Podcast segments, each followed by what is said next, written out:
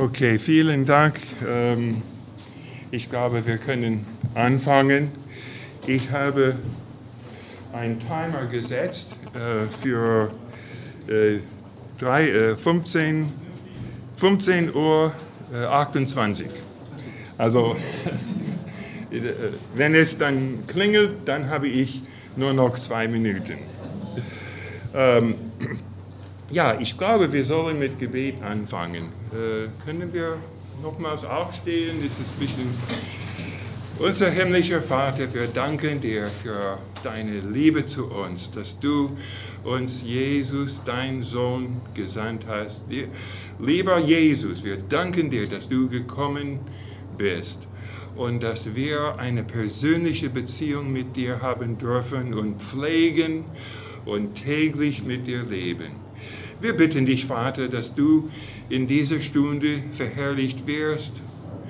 Du, der dreieinige Gott, im Namen Jesu. Amen. Amen.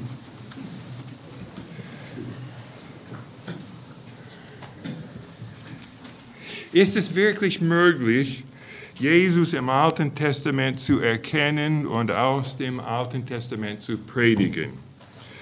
Äh, mein Zeugnis ich habe die Bibel in zwei Bibelschulen, äh, etwa fünf Jahre in den Vereinigten Staaten, vier Jahre fast fertig am Bibelseminar Bonn und inzwischen 27 Jahre an der Freien Theologischen Akademie in Gießen, bevor es Freie Theologische Hochschule war.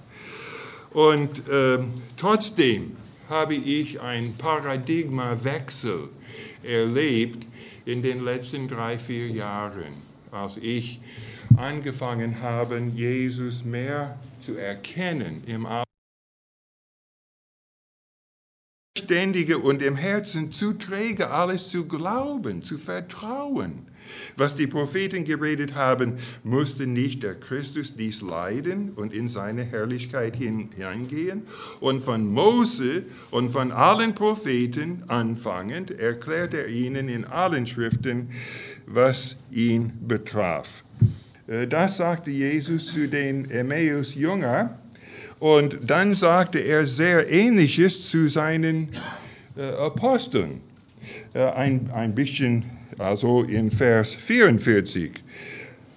Er sprach aber zu ihnen, dies sind meine Worte, die ich zu euch redete, als ich noch bei euch war, dass alles erfüllt werden muss, was über mich geschrieben steht in dem Gesetz Mose und in den Propheten und Psalmen. Das war die hebräische Einteilung des Alten Testaments. Äh, die Propheten, äh, die Mose, die Propheten und die Schriften. Und in allen Teilen äh, sollte Jesus gesehen werden. Und wie war es bei Paulus? Äh, Paulus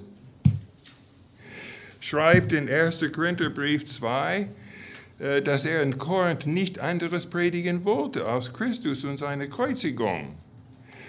Und ich, als ich zu euch kam, Brüder, kam nicht, um euch mit vortrefflichen Rede oder Weisheit das Geheimnis Gottes zu verkündigen, denn ich nahm mir äh, nicht vor, nicht anderes unter euch zu wissen, nur als nur Jesus Christus und ihn als gekreuzigt.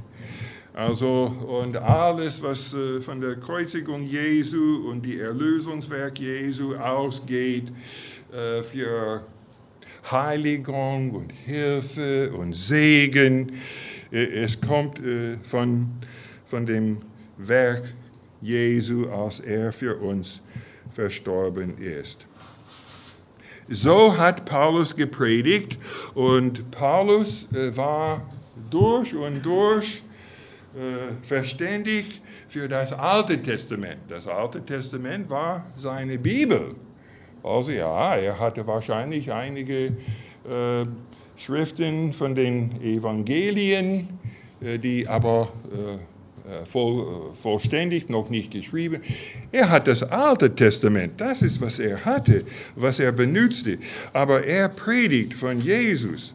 Und ähm, wenn wir den Verkündigungsdienst des Paulus anhand seiner Briefe analysieren, erkennen wir den Fokus seiner Predigt auf Christus. Er schrieb 13 Bücher. des Neuen Testaments mit insgesamt 87 Kapiteln.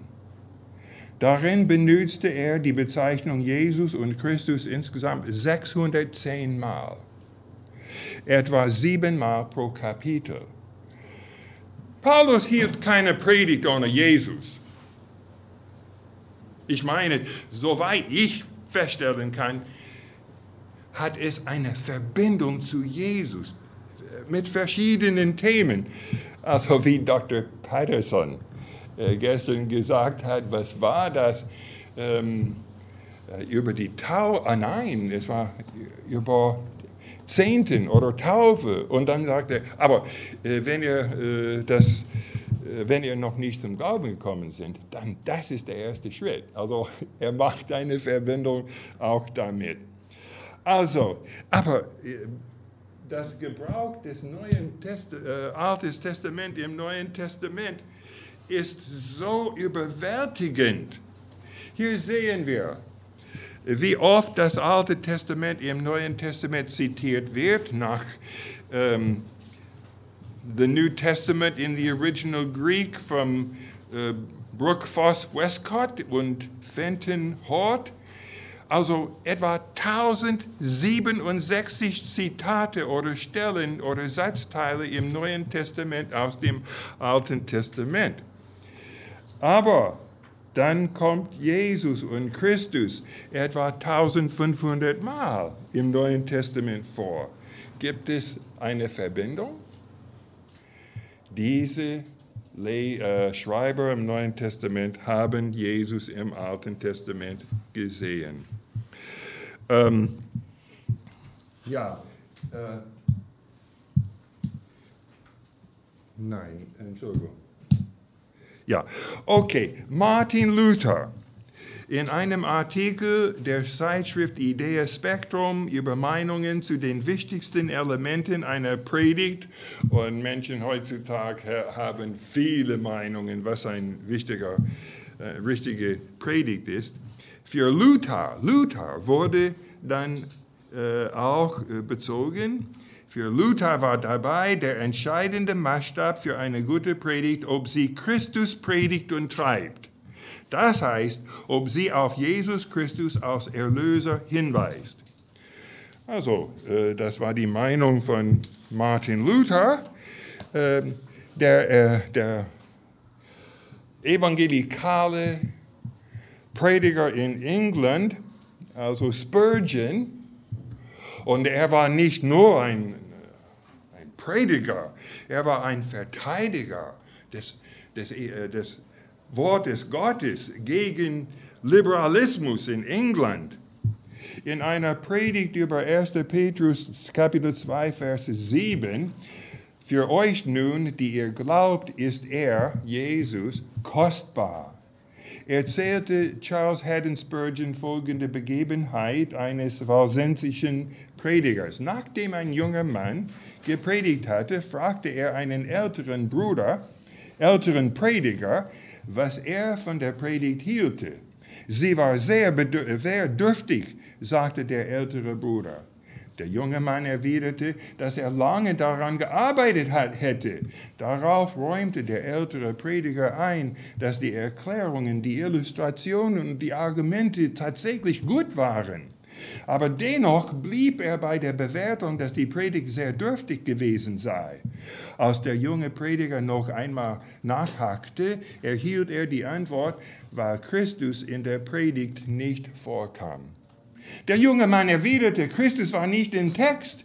Da erklärte der alte Prediger, weißt du nicht, dass es von jedem Dorf und von jeder Siedlung in England, wo auch immer sie liegen mag, einen Weg nach London gibt. Jawohl, das weiß ich, sagte der junge Mann. Und so gibt es von jedem Text in der Schrift einen Weg zu der großen Metropole zu Jesus. Ich habe noch nie einen Text gefunden, in dem Christus fehlt. Und selbst wenn ich einen finde, werde ich einen Weg zu Christus aufzeigen. Also Spurgeon wird angegriffen, dass er Allegorie benutzt. Und ist mein Zeugnis, dass man braucht nicht Allegorie. Man kann saubere äh, pure hermeneutische Prinzipien benutzen und Jesus sehen. Man braucht nicht Allegorie. Ähm, wir erkennen anhand dieses Dialogs, äh, junge Mann und ältere Prediger, dass es die Leidenschaft Spurgeons war, war, Jesus zu verteidigen, verkündigen. Und es mag sein, dass er Allegorie benutzt hat, aber das ist nicht notwendig. Zeugnis von Wilhelm Busch, der Erweckungsprediger.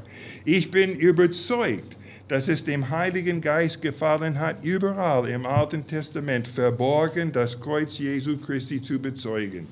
Dies Kreuz aber ist die lebendige Quelle alles Heils.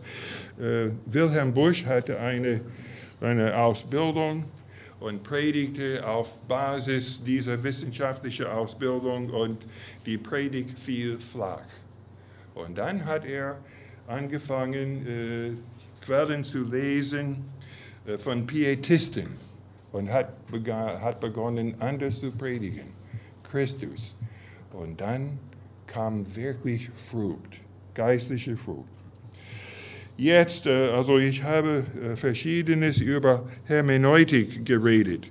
Und so möchte ich einige hermeneutische Grund, eine hermeneutische Grundlage der Predigt von Christus aus dem Alten Testament legen ähm, ohne diese Grundlage äh, würden wir eigentlich äh, nicht sicher sein, ob wir Jesus äh, ordentlich sehen. Zuerst die Einheit der Bibel, Altes Testament und Neues Testament. Gott ist der Autor des Alten und des Neuen Testamentes. Paulus schreibt an Timotheus, alle Schrift ist von Gott eingegeben und nützlich zur Lehre, zur Überführung, zur Zurechtweisung, zur Unterweisung in der Gerechtigkeit, damit der Mensch Gottes richtig sei, für jedes gute Werk ausgerüstet. Könnt ihr vorstellen, dass Gott das Alte Testament inspiriert hat und das Neue Testament und dass es nicht zusammenpasst? Ist nicht eine Einheit, zwei verschiedene Bücher. Nein, weil der dreieinige Gott der Autor beider Testamente ist, weil Gott in seinen Eigenschaften unwandelbar ist und weil er der Inbegriff von Wahrheit ist, ist es unmöglich, dass sein Wort im Alten Testament mit seinem Wort im Neuen Testament nicht übereinstimmen könnte. Die beiden Testamenten stehen sich nicht im Widerspruch gegeneinander, sondern bilden eine Einheit, die von Harmonie, Kontinuität und Fortschritt gekennzeichnet ist. Beide Testamenten tragen zur Erfüllung des ewigen Planes Gottes bei. Und ich glaube, wir sind alle einig. Die Bibel ist eine Einheit. Äh, Jesus zitierte das Alte Testament, bestätigt es, äh, also auch die historischen äh, Evente, Ereignisse im Alten Testament. Und ja, okay, das zweite, zweite Prinzip, die Schrift interpretiert die Schrift. Der beste Kommentar für die Heiligen Schrift ist nicht Martin Luther oder William MacDonald, sondern die Schriften selbst. Und unklare Stellen können mit Hilfe von klaren Stellen ausgelegt werden. Zum Beispiel im Neuen Testament, wir lesen, lesen über Hass und Liebe, ohne dass man Vater, Mutter und so weiter äh, hast, ähm, kann er nicht mein Junge, also oh, wir lesen im Alten Testament, dass Jakob zwei Frauen hatte, Lea und Rachel. Er liebte Rachel und hasste äh, Lea. Aber er hatte Beziehungen mit Lea und hatte viele Kinder. Ich glaube, es ist sehr klar und deutlich, dass das, es, es hat mit bevorzugen zu sein. Erste Priorität. Wir sollen Gott erste Priorität über, auch über unsere Eltern und äh, Familie. Gott hat erste Priorität, höchste Priorität. Und so eine unklare Stelle wird durch eine klare Stelle, Schrift mit Schrift interpretieren. Und drittens, die progressive Offenbarung der Schrift. Gott hat nicht alles durch Mose offenbart. Er hat viel mehr offenbart durch Propheten, Priester und Könige wie Samuel, David, Salomo, Jesaja, Jeremia, Esra und die Propheten nach der babylonischen Exil. Nach 400 Jahren ohne Offenbarung der Schrift kam Jesus auf die Welt und das Neue Testament wurde geschrieben, so kam die Schrift von Gott zu den Menschen allmählich über einen Zeitraum von etwa 1500 Jahren zwischen Mose und Johannes der Apostel. Und so sehen wir, ich habe das nicht so ganz gut äh, getan in euren Notizen, das ist etwas besser.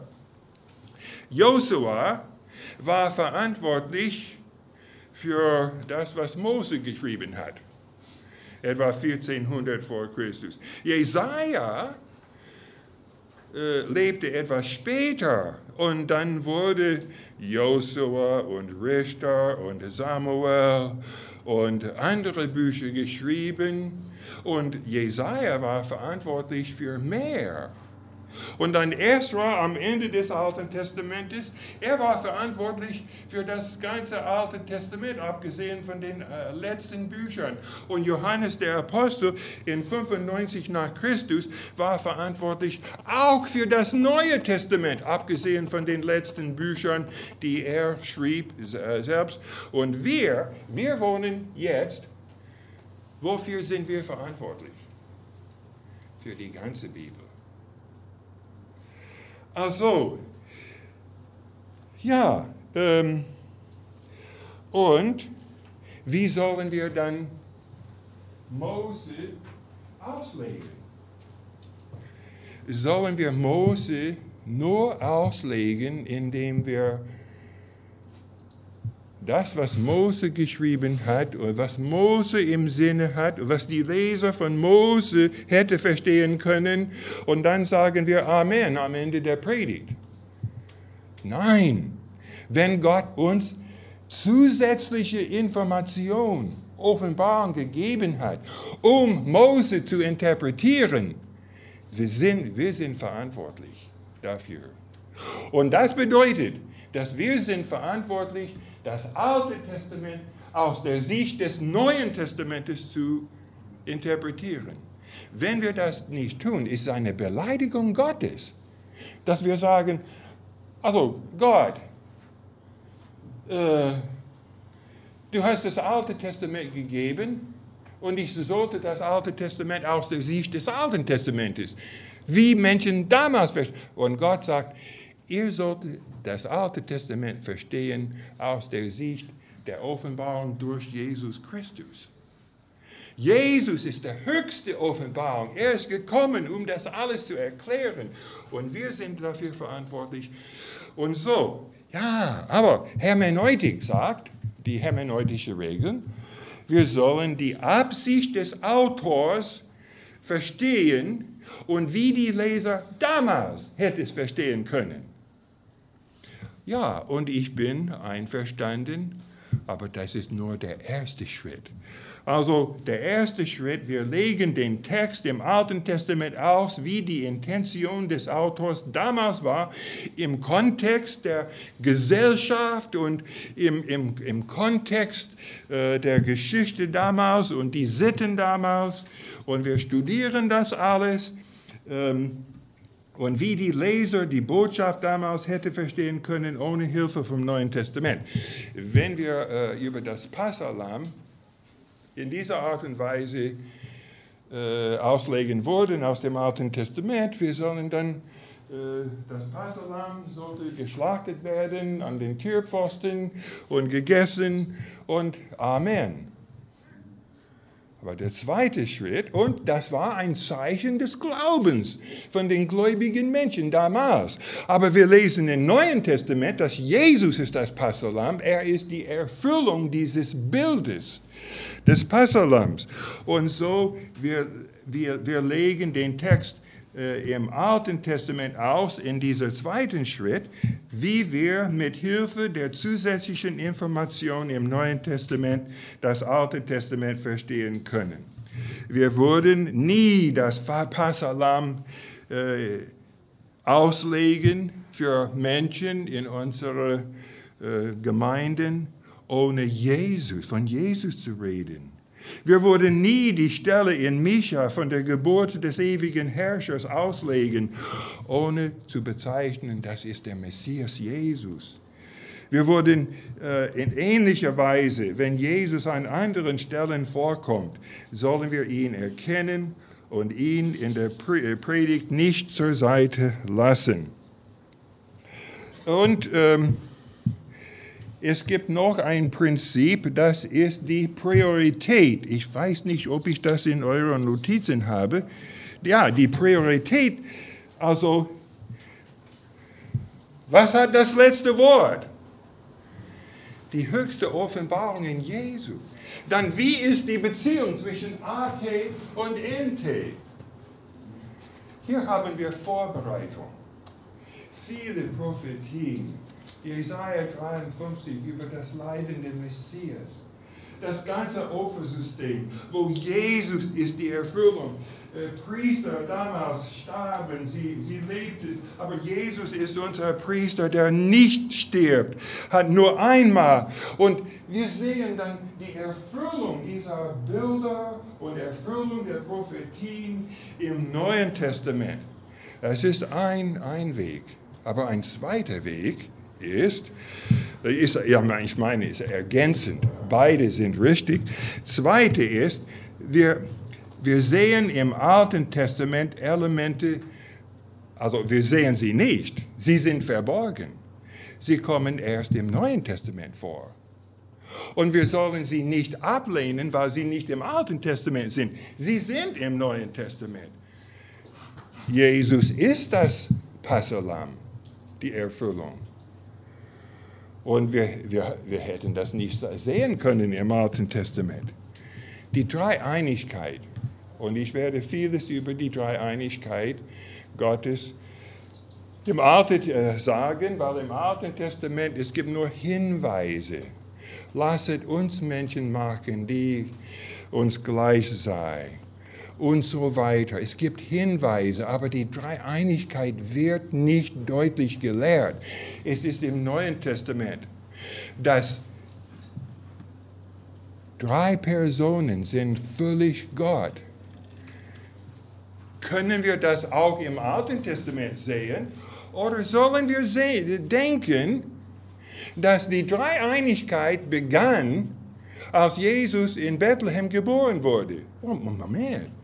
Dreieinigkeit ist ewig, ja? Wann wurde äh, Gott erst dreieinig?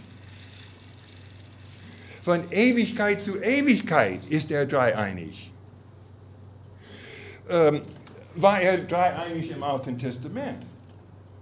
Im Alten Testament wird die Einheit Gottes betont aber Gott war dreieinig und das bedeutet, dass Gott war nicht unpersönlich. Er war Gott der Vater, unser Vater. Gott der Sohn und Gott der Heilige Geist. Die Menschen im Alten Testament haben das nicht so klar verstehen können. Wir sagen nicht, dass sie das verstanden haben, aber wir dürfen das verstehen. Und das würde bedeuten, dass was Gott im Alten Testament getan hat, hat der Vater getan, Gott der Vater, Gott der Sohn und Gott der Heilige Geist. Ja, also diese sind hermeneutische Prinzipien, Priorität des Neuen Testamentes. Ich rede nicht über Allegorie, ich rede über biblische, also ähm, biblische Auslegung darauf basiert, dass die Schriften irrtumslos sind und wir können sie vertrauen. Und so, okay, ähm, die Priorität des äh, Neuen Testamentes. wir sehen Jesus verbunden mit dem Vater und mit dem Heiligen Geist mehr als 9000 Mal im Alten Testament. Und an jeder Stelle. Ohne das, und es kommt sehr selten vor, dass eine Person der Dreieinigkeit äh, spezifisch angedeutet wird. Also, wie, wie verstehen wir das? Hier. Ach, schade, dass mein eigener Laptop nicht geklappt hat, aber der Name Elohim kommt 2570 Mal im Alten Testament vor. Und ein zweiter Name für Gott, Yahweh, kommt 6823 Mal im Alten Testament vor. Wer war der Schöpfer des Universums in 1. Mose 1 und 2? Es war Elohim und Yahweh. Im, Im 1. Mose Kapitel 1 wird der Name Elohim benutzt. Das ist ein Name für Gott. Ähm, es wird übersetzt Gott, also hat einige andere Übersetzungen, aber äh, durch das Alte Testament und es betont Gottes Macht seine Souveränität, wie groß er ist. Er hat Himmel und Erde gemacht. Und dann in 2. Mose ist es Yahweh Elohim. Yahweh ist auch, Yahweh ist persönlich. Gott als interessiert für Menschen. Und es wird über Mann und Frau äh, geredet im Garten von Eden in Kapitel 2. Und dieser Name kommt, wie ich gesagt habe, öfters vor, eigentlich fast 7000 Mal vor. Und wer ist dieser Gott, der alles erschaffen hat in 1. Mose 1 und 2? Also, ohne dass wir das ablehnen, hat Jesus das alles getan. Jesus wird als Schöpfer und Gott in 1. Mose 1 und 2 nicht, also nicht dort wird er genannt, aber er wird genannt in Johannesevangelium, Kolosserbrief und Hebräerbrief. Er ist derjenige. Also wenn er in 1. Mose 1 und 2 Elohim ist und Yahweh ist, ist er nicht auch Elohim und Yahweh in den anderen etwa 9000 Male im Alten Testament, wo Elohim und Yahweh vorkommen? Oder hat er dann diese, äh, äh, diese Stellung als eine der drei Personen der Gottheit irgendwie äh, verlassen? Nein, er ist unwandelbar. Jesus Christus derselbe, gestern, heute und in der Ewigkeit. Das bedeutet, Jesus im Neuen Testament hat so viel mit Takt und Liebe und Sanftmut mit der Frau am Brunnen in Johannes 4 geredet. Als Jesus gesagt hat, ähm, äh, du hast ähm, fünf Männer gehabt und ähm, der Mann, den du jetzt hast, äh, ist nicht ein Mann. Diese Frau ist nicht weggegangen. Oh, was für eine Beleidigung, ich gehe weg. Nein, Jesus hat mit ihr geredet und diese Frau wusste, dass Jesus eine, eine Liebe hat, eine, eine Sorge. Ähm, also, Yahweh redete mit Hagar, als Hagar weggesandt wurde von Abraham und Sarah. Und Hagar wurde gesagt, dass aus ihr wurde viele Leute kommen.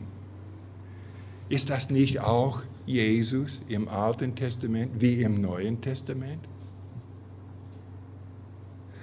Also, und wir können an allen diesen wunderbaren Stellen im Alten Testament Jesus sehen. Und was, was ist eigentlich der Zweck? Also, ich, ich gehe ein bisschen vorwärts von meinen Notizen. Ich weiß nicht, ob wir äh, durchkommen, aber ich möchte das äh, erwähnen, weil es so wichtig ist. Was haben wir davon? Paulus hat gesagt, ich möchte Jesus kennen. Also äh, hier in Philipperbrief, Kapitel 3.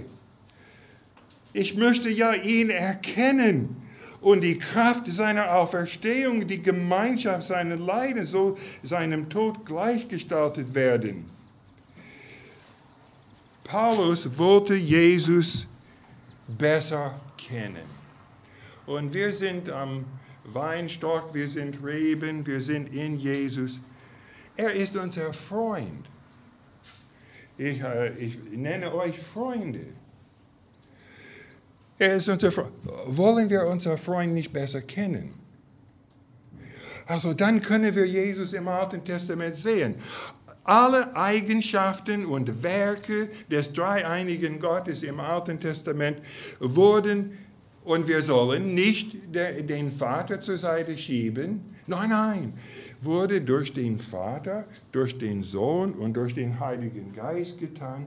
Diese Eigenschaften können wir aber sehen als ergänzend für Jesus im Neuen Testament. Im Neuen Testament ist Jesus erniedrigt, er ist manchmal schwach ähm, und äh, er wurde gekreuzigt. Aber wenn wir ihn auch sehen, als derjenige, der alles erschaffen hat, der, seine Majestät als Elohim, auch seine Liebe und Fürsorge und Interesse an Menschen wie Yahweh. Und durch das Alte Testament dann unsere, unser Verständnis von Jesus wird erweitert. Es wird vertieft. Unsere Beziehung wird stärker umso mehr, dass wir Jesus kennen. Und drei Viertel, des, äh, äh, drei Viertel der Bibel ist Altes Testament.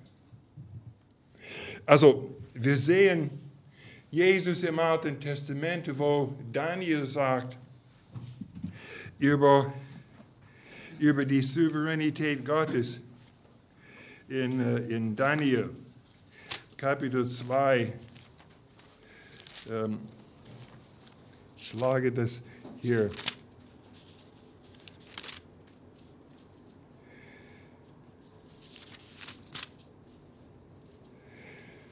Da wurde Daniel dies Geheimnis durch ein Gesicht in der Nacht offenbart. Und Daniel lobte den Gott des Himmels. Er lobte den dreieinigen Gott des Himmels.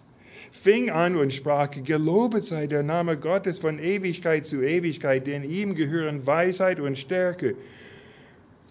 Wenn wir über Weisheit oder Leitung predigen, kommen wir zu Jesus, in Kolosserbrief, in ihm sind alle Schätze der Weisheit und der Erkenntnis. Alle Schätze. Wir brauchen eine Beziehung zu ihm. Und Jakobus sagt, wenn wir Weisheit mangeln, können wir bitten. Und er wird uns Weisheit geben. Aber Gelobt sei der Name Gottes von Ewigkeit zu Ewigkeit, denn ihm gehören Weisheit und Stärke. Er ändert Zeit und Stunde. Jesus macht das. Er setzte Könige ab und setzte Könige ein. Er gibt den Weisen ihre Weisheit und den Verständigen ihren Verstand. Er offenbart, was tief und verborgen ist. Er weiß, was in der Finsternis liegt, denn bei ihm ist lauter Licht. Also, wer hat Mose berufen? Wer hat Abraham aus Ur in den Chaldäer gebracht? Wer hat die Israeliten aus Ägypten befreit? Wer hat Israel geholfen, das verheißene Land zu nehmen? Wer hat immer wieder äh, Richter gegeben, um diejenigen, die Israel verfolgt haben, zu besiegen? Wer hat Israel, wer hat David gewählt? Äh, wer hat äh, eigentlich Israel und das Südreich gerichtet? Wer hat Israel aus der babylonischen Gefangenschaft gebracht. Es war Gott, der Vater, der so liebt sein Volk, Jesus, der so liebt sein Volk und der Heilige Geist auch. Ja, also so sollen wir äh, sehen, dass, dass es Jesus ist, mit dem Vater. Die Juden verstanden den Anspruch Jesu auf Gottheit und wollten Jesus deshalb steinigen. Nicht für gute Werke am Sabbat getan, sondern weil Jesus, ein Mensch, machte sich zu Gott. Ähm, haben die Juden äh, richtig verstanden, was der Anspruch Jesus war? Die Mohammedaner werden sagen, nein, äh, Sie haben nicht verstanden, Jesus hat niemals gesagt, dass er der Sohn Gottes ist oder dass er Gott ist. Äh, die Mohammedaner wollen das nicht anerkennen, aber Jesus hat es in Anspruch genommen, dass er Gott ist. Lass uns ein bisschen weiterdenken. Äh, also, wenn wir glauben, dass die Juden solches verstanden haben, dann glauben wir, dass sie recht hatten, äh, dass Jesus recht hatte, als er diesen Anspruch gemacht hat? Natürlich. Dann, welcher Gott meinte die Juden? Es gibt nur einen Gott. Der Gott Abraham, Isaac und Jakob, der ewige Gott, der äh, Gott, der Schöpfer des Himmels und der Erde war. Und deshalb wollte die Juden Jesus steinigen. Er sagte, ich und der Vater bin eins. Wer mich gesehen hat, hat den Vater gesehen. Bevor Abraham war, bin ich. Und das ist auf Exodus, 2. Mose, Kapitel 3, äh, gemünzt, wo Gott ist, ich bin, der ich bin. Und es gibt viele andere Hinweise. Ich glaube, wir werden dann äh, nicht genug Zeit haben, äh, so viel äh, zu behandeln. Aber ähm, deshalb wollten, deshalb haben die Juden Jesus gekreuzigt, weil er in sich in Anspruch genommen hat, dass er Gott ist. Und der Gott des Alten Testamentes. Aber in unseren Gemeinden äh, wird irgendwie, es fliegt uns über die über den Kopf, äh, dass wenn Gott erwähnt wird im Alten Testament. Und ich glaube, ich bin etwa Dispensationalist äh, oder Heilsgeschichte, ich glaube daran. Also der rote Faden äh, hat angefangen gleich nach dem, äh, nach dem Sündenfall, als Jesus gesagt hat, äh, nach, äh, der Nachkomme der Frau wird den Kopf der, der Schlange zermalmen. Und so Gottes Plan der Erlösung läuft durch das Alte Testament und ins Neue Testament. Und aber ich glaube, es kam vielleicht aus Dispensationalism, dass Menschen denken, im Alten Testament ist, ist der Vater, im Neuen Testament ist der Sohn und der Heilige Geist. Aber wenn wir wirklich anschauen, es ist der dreieinige Gott in beiden Testamenten, wobei Jesus wird doch betont. Aber warum wird Jesus betont? Ist es unfair zu den anderen drei Personen der Gottheit? Also ich glaube, in der, in der ewigen Vergangenheit hat Gott ähm, ein, einige Entscheidungen gemacht über unsere Erlösung. Eine der Personen in der Dreieinigkeit sollte unser Mittler sein. Nicht nur Gott, sondern er nahm zu sich auch die Menschheit, damit er eine besondere Beziehung zu uns ha hat als unser Bruder, unser Retter, unser Fürsprecher und also mit dem Heiligen Geist auch Fürsprecher, aber auf jeden Fall eine besondere Beziehung. Er kann verstehen, wenn wir versucht werden, aber er sündigt nicht. Und er litt für uns. Und so Paulus sagt, Christus ist mein Leben.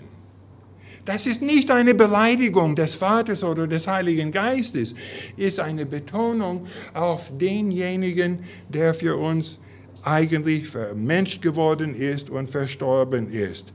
Wir, wir wollen eigentlich vermeiden, dass wir irgendwie äh, Gott der Vater, Gott der Heilige Geist zur Seite schieben, aber wir schauen auf Jesus, der Autor und Vollender unserer Glauben.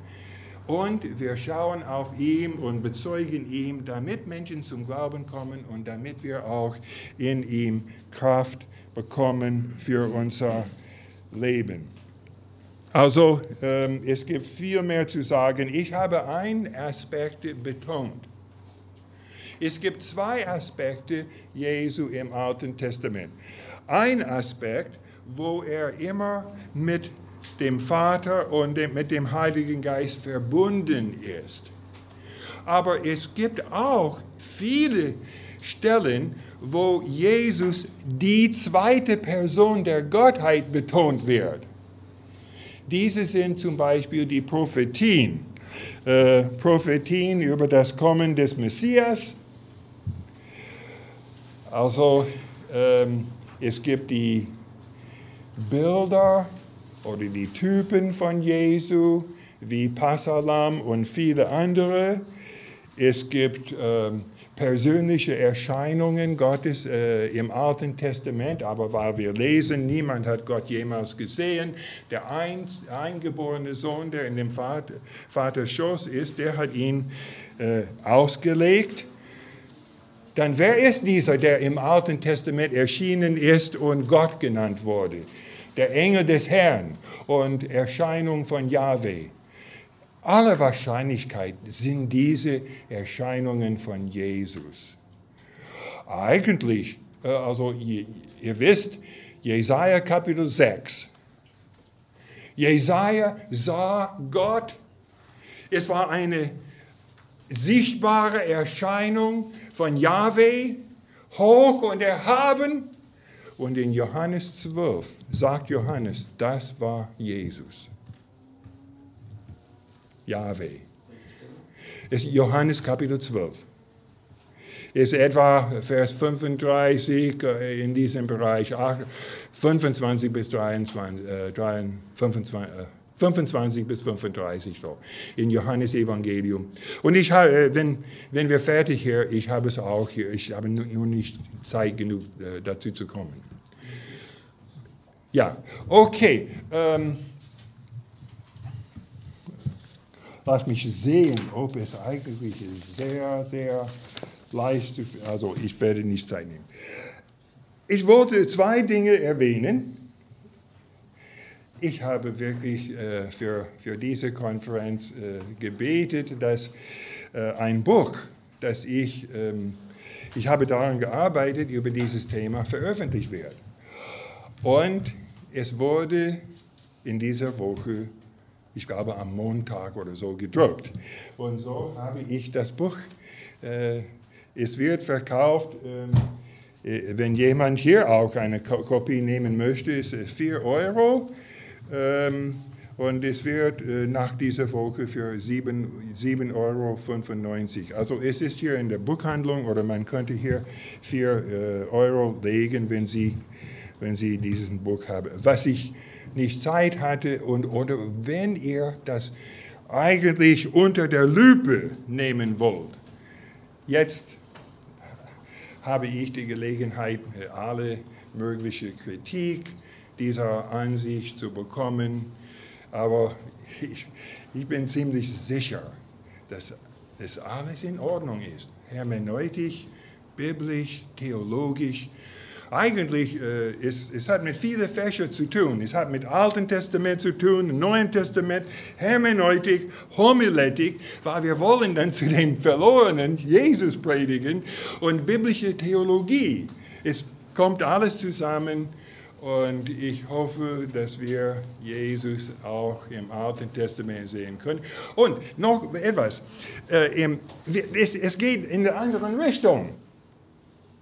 Viele Menschen, ihr habt wahrscheinlich viele Menschen äh, begegnet, die sagen, Gott im Alten Testament ist so streng, so unbarmherzig. Ich kann Gott im Alten Testament nicht erkennen. Das ist Jesus.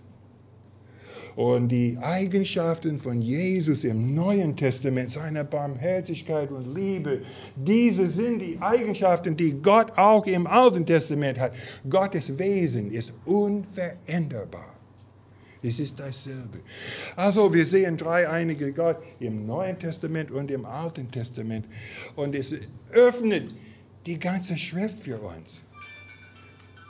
Zwei Minuten. Jetzt gibt es ein bisschen Kleingeld.